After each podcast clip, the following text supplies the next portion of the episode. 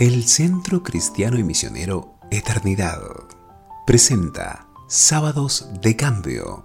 Todos los sábados, una hermosa y edificante meditación para nuestras vidas, inspirada desde la palabra de Dios. Hoy, Daniel Lisa, misionero en la Iglesia Cristiana Evangélica Villa Fox, pastor de la Escuela Evangélica Federico Jorge Jotón, Zárate, Buenos Aires. Queridos hermanos en Cristo, muy buenos días. Quiero invitarles a considerar este devocional titulado Avivamiento. Acompáñenme por favor en la lectura de la palabra en el libro de los Hechos, capítulo 2, verso 42 al 47. Dice así la palabra del Señor, y perseveraban en la doctrina de los apóstoles, en la comunión unos con otros, en el partimiento del pan y en las oraciones. Y sobrevino temor a toda persona, y muchas maravillas y señales eran hechas por los apóstoles. Todos los que habían creído estaban juntos y tenían en común todas las cosas, y vendían sus propiedades y sus bienes, y lo repartían a todos según la necesidad de cada uno. Y perseverando unánimes cada día en el templo, y partiendo el pan en las casas, comían juntos con alegría y sencillez de corazón, alabando a Dios y teniendo favor con todo el pueblo y el Señor añadía cada día a la iglesia los que habían de ser salvos. Mis queridos, se ha escrito mucho acerca de esta palabra avivamiento, no tenemos tiempo para desarrollarla, pero sí mencionar que es una experiencia que se encuentra muchas veces registrada en la historia de la iglesia. Pero sí podemos considerar que esta palabra avivamiento, que también muchos hablan de renovación, proviene de avivar. ¿Avivar qué? Pues el fuego. Pablo le escribía a Timoteo, por lo cual te aconsejo que avives el fuego del don de Dios que está en ti. Esos dones, es decir, esas eh, eh, calificaciones, esa capacitación espiritual que tiene el creyente. Que avives el fuego que está en ti. Sin embargo, mi querido hermano y hermana, quiero llevarte a reflexionar.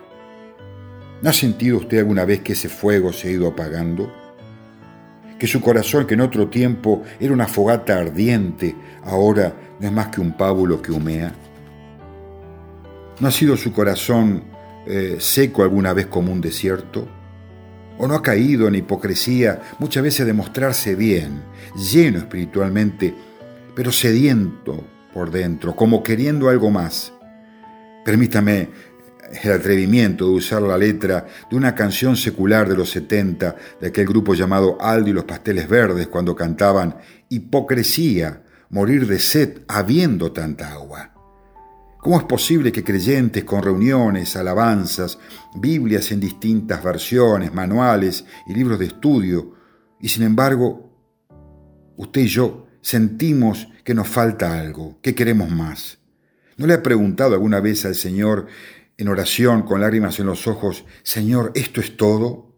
¿Esto es la vida cristiana? ¿O no ha visto usted cómo su iglesia languidece?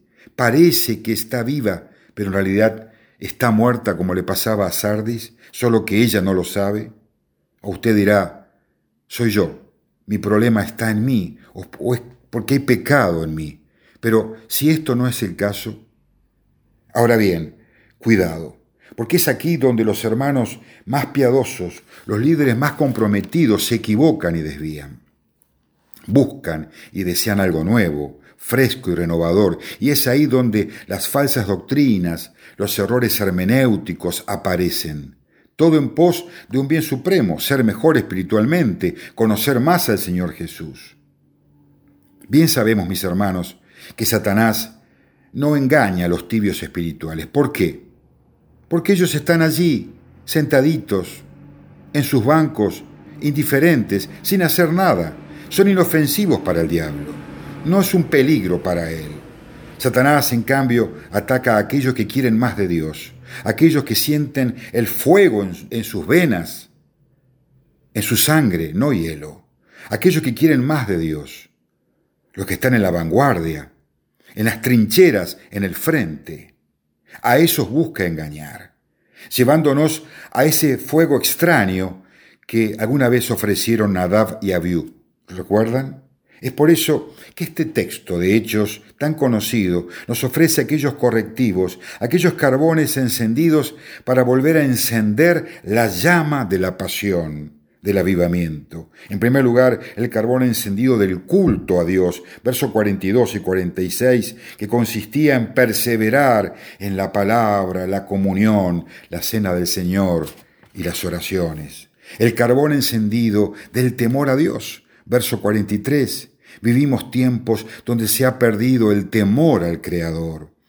Los prodigios, sanidades y maravillas eran exclusivos en aquel tiempo de los apóstoles y de otros como Felipe y Esteban. En la actualidad es nuestro testimonio y fidelidad irreprochable lo que genera el asombro y el respeto de los incrédulos por la persona de Dios. Necesitamos en tercer lugar el carbón encendido de la empatía y comunión.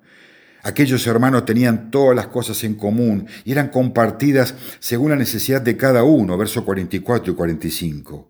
Bien sabemos que esto fue en aquel tiempo excepcional y circunstancial por la multitud de prosélitos judíos y habitantes de Jerusalén convertidos al cristianismo, pero no deja de ser conmovedor y digno de imitar en nuestras congregaciones lo que aquellos hermanos hacían. Necesitamos, en cuarto lugar, el carbón encendido del poder de Dios. La obediencia incondicional y llenura del Espíritu Santo daba lugar a la manifestación poderosa de Dios en la vida de las personas. Oh Señor, cuánto necesitamos hoy de ese poder obrando nuestras vidas y congregaciones, muchas veces débiles y mundanas. No dejes que nos convertamos en sardis o en iglesias como la Odiseas. En quinto lugar, el carbón encendido del gozo. Versos 46 y 47. Había culto, había temor reverencial, pero también gozo y alabanza a Dios. Necesitamos recuperar ese gozo, ese brillo, fulgor perdido muchas veces por mirar demasiado los problemas de este mundo en lugar de sostenernos como mirando al invisible. Señor, convierte nuestro lamento en baile.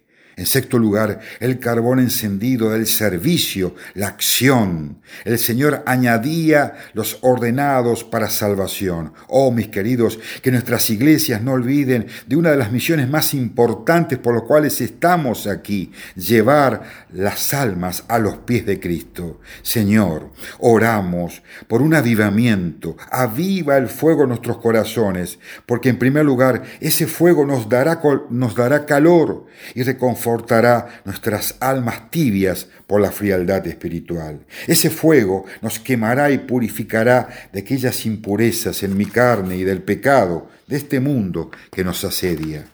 Por último, ese fuego nos dará luz para no tropezar ni desviarnos de tu verdadero camino. Un avivamiento, Señor. Amén. Damos gracias a Dios y oremos por Daniel, su vida, su familia, su ministerio. Dios mediante será hasta el próximo sábado.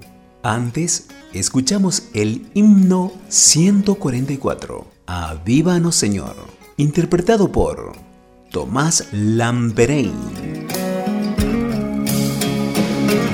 Avívanos el poder. Del Santo Espíritu de Dios en todo nuestro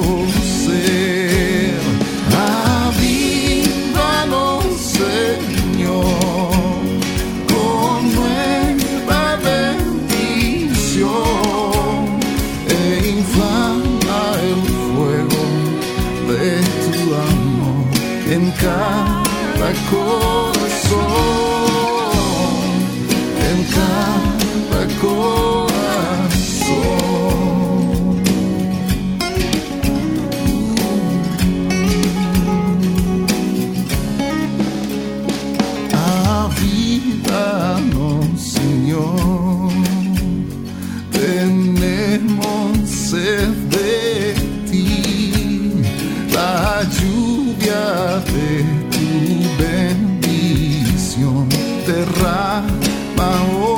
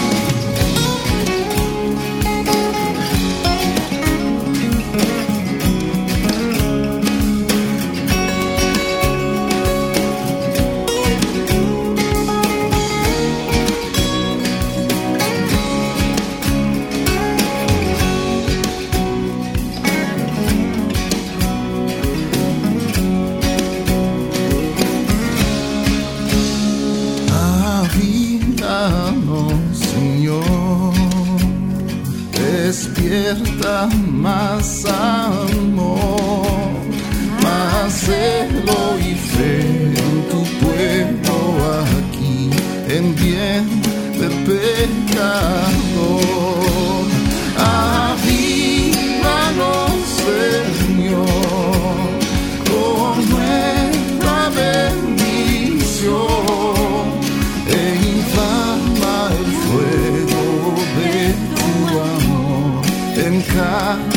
corazón, encanta corazón.